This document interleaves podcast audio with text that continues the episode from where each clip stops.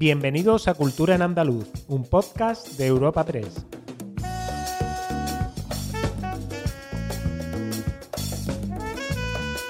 Os damos la bienvenida a una nueva entrega de Cultura en Andaluz, el podcast de Europa Press Andalucía en el que cada semana os ofrecemos las novedades culturales más destacadas. Soy Esther Falero y al otro lado del micrófono, como siempre, y a mi lado tengo a mi compañera Ana. Bienvenida, Ana. Hola Esther, ¿qué tal? ¿Qué traemos para esta semana?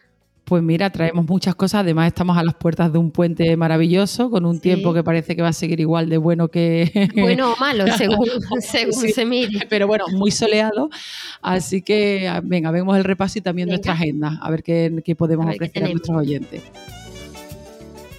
Pues comenzamos nuestro podcast de esta semana con novedades sobre las actividades previas a la gran gala de los Latin Grammy para continuar con una doble ración de premios, los premios ASECAN y los premios Carmen del cine andaluz. Viajaremos hasta un pequeño pueblo de la Sierra de Huelva cuyas costumbres ancestrales han llegado nada más y nada menos que hasta Nueva York y haremos una parada en Málaga, concretamente en el Museo Picasso, que celebra su vigésimo aniversario. Y por último traeremos a Cultura en Andaluz un reciente descubrimiento arqueológico que tiene mucho mucho que ver con la situación actual. Ya verás cuál es la situación. Me deja intrigada. Pero antes de llegar a, la arqueología, pues vamos a empezar, como no puede ser de otra manera, con el gran evento del otoño en Andalucía, que es la entrega de los Grammys Latinos. Y es que vamos conociendo, Esther, pues nuevas novedades, ¿no? nuevos detalles.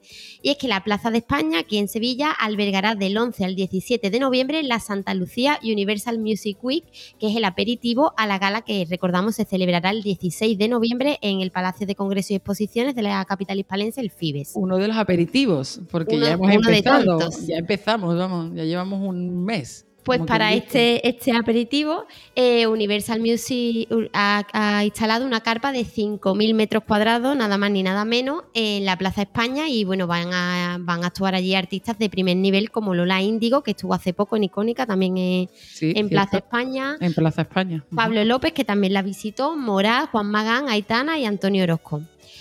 Asimismo, el 13 de noviembre, los nombres más importantes del cante, el baile y la guitarra se reunirán en un espectáculo centrado en las sagas y en los grandes maestros de la historia del flamenco. el flamenco no podía faltar ¿no? en los Grammys, más siendo la primera vez que sale de Estados Unidos celebrándose en Andalucía. Y justamente, Esther, como, como ya apuntamos aquí en el podcast, coincide la gala con, el aniversario de, la declaración como Patrimonio Cultural de la, de la Humanidad, que fue allá por 2010. Qué pues coincidencia más curiosa, ¿eh? Total, vamos. Pues entre las grandes figuras a las que se le va a rendir tributo están Paco de Lucía, Camarón, Lola y Manuel, La Niña de los Peines, Enrique Morente, Carmen Amaya, eso entre, entre muchos otros. Vamos a escuchar al presidente de Universal Music, Narcis Rebollo. Una carpa de 5.000 metros cuadrados en eh, la Plaza España y van a empezar una serie de, de conciertos del viernes 11 al al sábado cuando, cuando terminan los, los Latin Grammy. Pero antes de este gran evento y tras el pistoletazo de salida a la sesión en Latin Grammy, que fue el pasado 15 de septiembre en Granada, que recordamos que participó la gran Carmen Linares, pues este viernes la protagonista va a ser Málaga, donde el paso de los Grammy va a girar alrededor de la música urbana, con una sesión en La Malagueta que contará con las actuaciones de Mala Rodríguez, que fue la primera mujer ganadora del Latin Grammy Álbum de Música Urbana, Beret y Fate. El alcalde de Málaga, en la presentación de la misma, hablaba de esta cita. Pero con lo que tenemos, que es una ciudad también maravillosa, estupenda, eh, Málaga, pues acogemos una de las manifestaciones previas, PEX, el 13 de octubre, con algo que nos importa mucho, en una ciudad vanguardista, en una ciudad avanzada en tecnología, fuerte. Su estrategia, la estrategia de Málaga en estos años ha sido ser fuerte en cultura, querido Manuel Abad, ser fuerte en tecnología, también en sensibilidad ambiental, en inclusión social, en accesibilidad, etcétera. ¿no? Y por tanto, eh, nos importa mucho que, siendo ciudad de vanguardia, la música urbana esté presente. Y de la música al cine, ya que la Asociación de Escritores y Escritoras Cinematográficos de Andalucía, conocida como ASECAN, acaba de publicar las bases de los 36 premios ASECAN del cine andaluz, en los que por primera vez, esta es la gran novedad, las series de televisión podrán competir en una categoría propia. Van ganando peso las series que traíamos la semana pasada, el tema de, claro, absolutamente, del South Series Exacto. Además, sus artífices, en el marco de la autoría o la interpretación, competirán con sus homólogos a largometrajes para cine. Las candidaturas pueden presentarse hasta el próximo 31 de octubre. La presidenta SECAN, Lourdes Palacio, nos habla sobre esta decisión. Hemos tomado esta decisión porque hemos pensado que los premios deben reflejar la realidad de la industria y deben adaptarse a la evolución, que es algo que, que estamos viendo día a día y empieza a parecer insuficiente premiar solamente lo que se ve en salas de cine. Además, la Academia de Cine de Andalucía acaba de convocar los terceros premios Carmen del Cine Andaluz como reconocimiento a las producciones cinematográficas andaluzas estrenadas entre el 1 de enero y el 31 de diciembre de este año, así como a los profesionales que trabajan en dichas producciones. Las obras pueden presentarse hasta el 8 de noviembre. Y sin salir del cine, nos trasladamos hasta Almería, donde el Festival Internacional de Cine, el FICAL, que se ha consolidado ya en la provincia como la antesala de los premios Goya y que celebra este este año su edición número 22 va a cambiar de imagen. Esa es la gran noticia. En la edición 2023 de FICAL, que se celebra del 17 al 26 de noviembre, se han inscrito 1.933 cortos de todo el planeta, aunque los afortunados, sí, son muchísimos, aunque los afortunados han sido los 30 seleccionados en Almería, en, en Almería cortos, dentro de los cuales se encuentran tres almerienses. Eh, escuchamos las palabras de la diputada provincial Almudena Morales. FICAL vuelve, vuelve a crecer. Este año contamos con mm, la misma participación que, el año pasado. Se han presentado 1.933 cortos de todos los continentes, de los que se han seleccionado 30. Hay europeos, de España 17 cortos, tres son andaluces y, y entre los que se encuentran tres almerienses. Y continuamos en el mundo en el mundo del cine y viajamos en esta ocasión a Berrocal, que es un pequeño pueblo en la Sierra del Andévalo en Huelva. Y es que un documental sobre las cruces de mayo que se celebran en este enclave ha sido seleccionado para el New York City International Films en la categoría de mejor corto en español. Este documental este documental que lleva por título el nombre del pueblo Berrocal. Como no podía, ser, no ser de otra manera. No se han comido mucho la cabeza. Está escrito y dirigido por Manuel Correa, que ya hizo un, documental sobre Manuel Pareja Obregón y también sobre Alosno, entre, entre otros, ¿no? En su obra. Y el documental se adentra en los aspectos históricos y, culturales de las cruces de Berrocal, que es una festividad que data del siglo XV y que combina ritos paganos y católicos, creando una imagen pues cuanto menos curiosa, ¿no?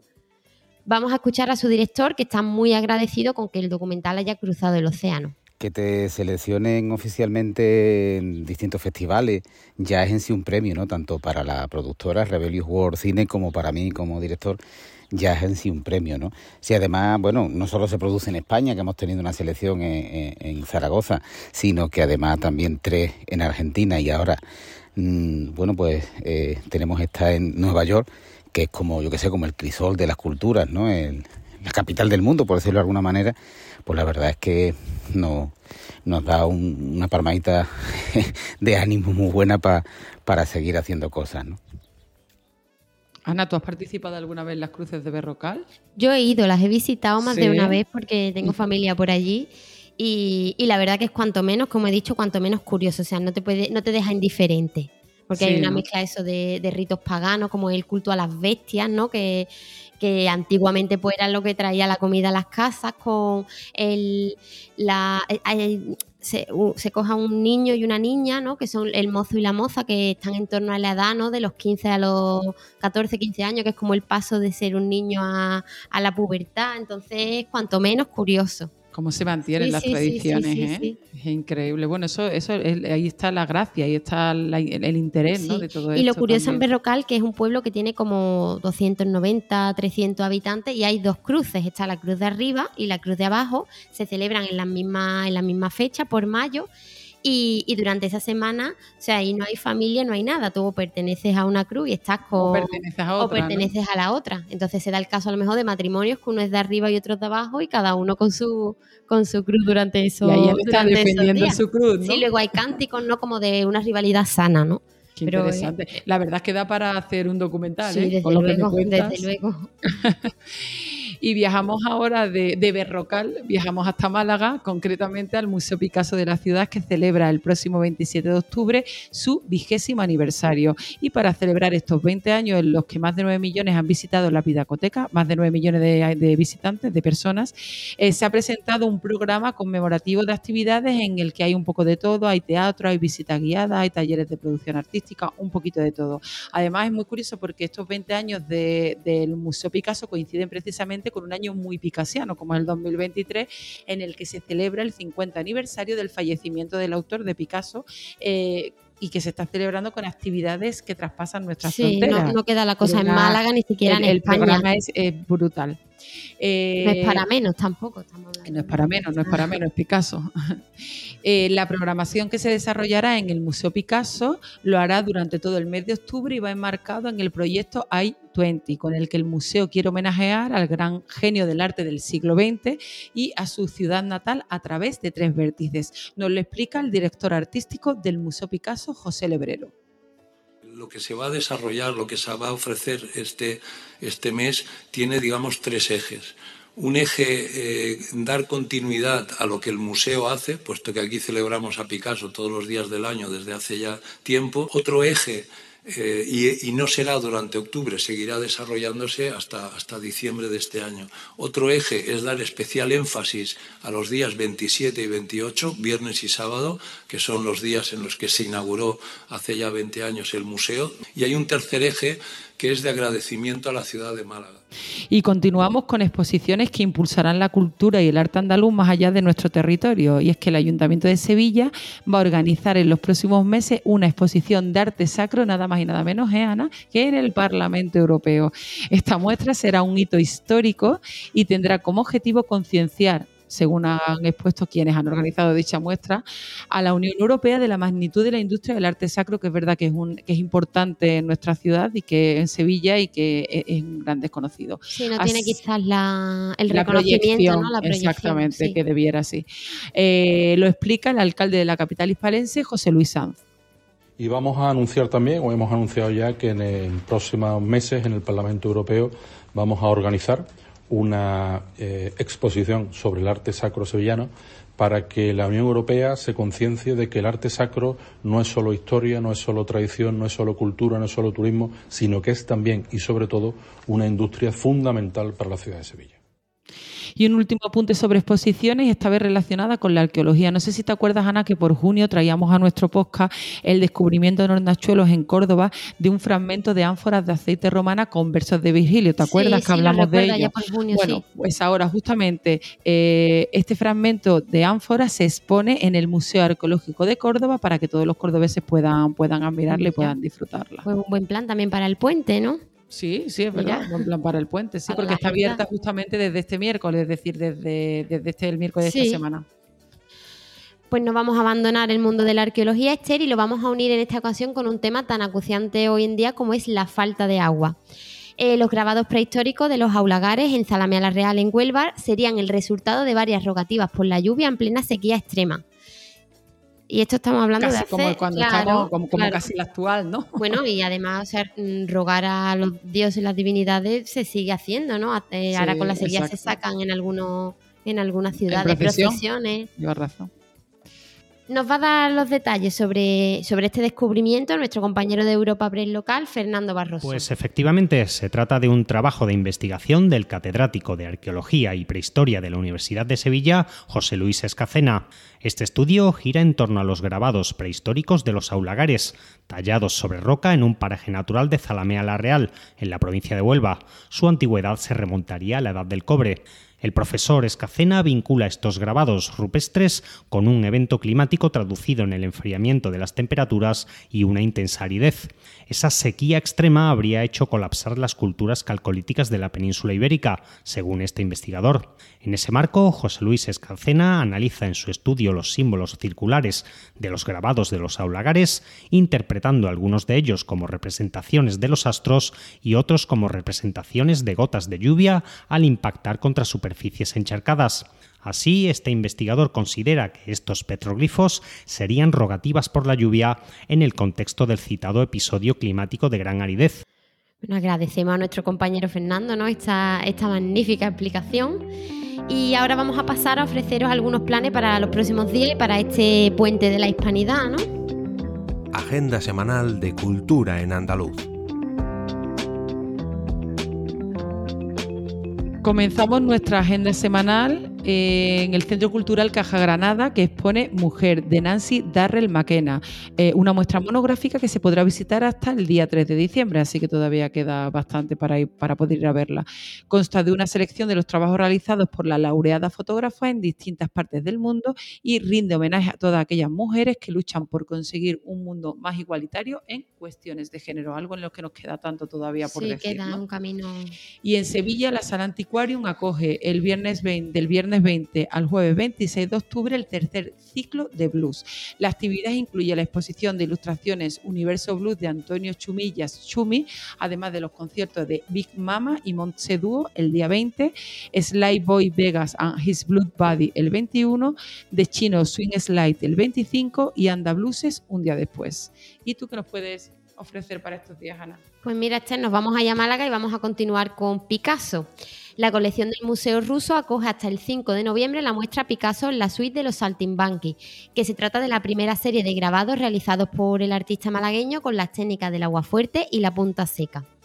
Y también en Málaga este viernes la Orquesta Sinfónica ofrecerá un concierto benéfico en la Sala Unicaja de Concierto María Cristina para conmemorar el Día Mundial de los Cuidados Paliativos. Eh, bajo la dirección de Alejandro Muñoz y con Mario Navas como solista van a interpretar las cuatro estaciones de Vivaldi. Y un día después, el 14, y sin salir de Málaga, el Centro Cultural María Victoria Atencia acoge una nueva cita del ciclo poético musical Son de Otoño. En esta ocasión le toca el turno al poeta Alejandro Simón Partal y al artista Martirio. Será a partir de las 8 de la tarde con entrada libre hasta completar aforo. Y este domingo, 15 de octubre, llega al Maestranza la compañía de Marta Graham, una auténtica revolucionaria de la danza contemporánea. Graham trae a la capital un triple programa formado por piezas experimentales y marcados por el estilo único de la gran artista que pienso ir a ver el próximo Eso te iba a decir, que con lo aficionada a la danza que eres, no... Sí, me no encanta la danza contemporánea, me apasiona. No creía que te lo fueras a perder. Pues vamos a continuar en la provincia de Sevilla, concretamente en Alcalá de Guadaira, donde el Teatro Municipal Gutiérrez de Alba acoge el 19 de octubre a las 8 y media la representación de la obra El Público de Federico García Lorca, que es un espectáculo basado en los clásicos esenciales del siglo XX.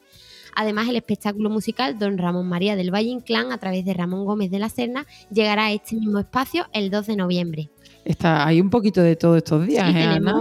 para todos los gustos, para, Para que todos nadie se aburra en lo que queda de octubre y quien se va a aburrir es porque quiere. Pues mira, nos vamos a cambiar todavía más de tercio y ahora nos vamos con una cita para los amantes del rock, que el 20 y el 21 de octubre en Granada, en, la- en el pueblo de Padul, eh, se celebra la cuarta edición de Al Alma Music Festival, con las actuaciones de Leo Jiménez, Viva Belgrado o Devil in Me, entre muchos otros. Y el metal también tendrá cabida ese fin de semana Todos en Andalucía, todos, todos los los géneros. géneros. En Vejigar, en Jaén, eh, se celebra el sábado 21 de octubre una nueva edición de School of Metal con las actuaciones de Temptation, Iron Curtain o Witch Tower, entre otros. Y seguimos con música y entre los grandes conciertos de la comunidad en los próximos días tenemos el viernes 20 a Lola Indigo que visitará Granada, que es su tierra natal, eh, en un concierto que tendrá lugar a las 9 y media en el Palacio de Deportes. Además, ese mismo día, el viernes 20, hay un doblete en Jaén desde las 8 eh, con las actuaciones en el Auditorio Municipal La Alameda de Seguridad Social y No me pises que llevo chanclas. Estos son Pues más de mi época. eso ¿eh? es un planazo también. Estos son para los, para Pero los más maduritos como actuales yo. que nunca, ya te lo digo también. Y vamos a cerrar nuestra agenda con un poquito de humor, ¿no? Que es muy Sí, necesario favor, en sí, estos sí, un poquito de humor nunca viene mal. Y esta vez el humor viene de la mano de Alfonso Sánchez y Alberto López, que son los populares compadres, quienes llegan este sábado al Teatro Villa Marta en Jerez de la Frontera, en Cádiz, con Cosas de Niños, que es un nuevo ejemplo pues, de, de su estilo de humor costumbrista, ácido y crítico. A mí me hace muchísimas gracias estos dos. Me encanta. Sí, la verdad que ten- son Sí, muy peculiares. Bueno, pues hasta aquí nuestro podcast de esta semana. Disfrutad muchísimo, aprovechad mucho el puente, disfrutad del sol, de la comida Que no es por falta de actividades, no es por falta de actividades. y os esperamos el próximo jueves en una nueva entrega de Cultura en Andalucía. Buena Mira actividad, que- ¿eh? otras veces traemos por Despedimos esta entrega de. Cultura en Andaluz invitando a todos nuestros oyentes a descubrir el resto de episodios de este podcast, así como todo el catálogo de programas de nuestra red a través de europapress.es barra podcast. Recuerda que además todos ellos están disponibles en las principales plataformas de podcasting.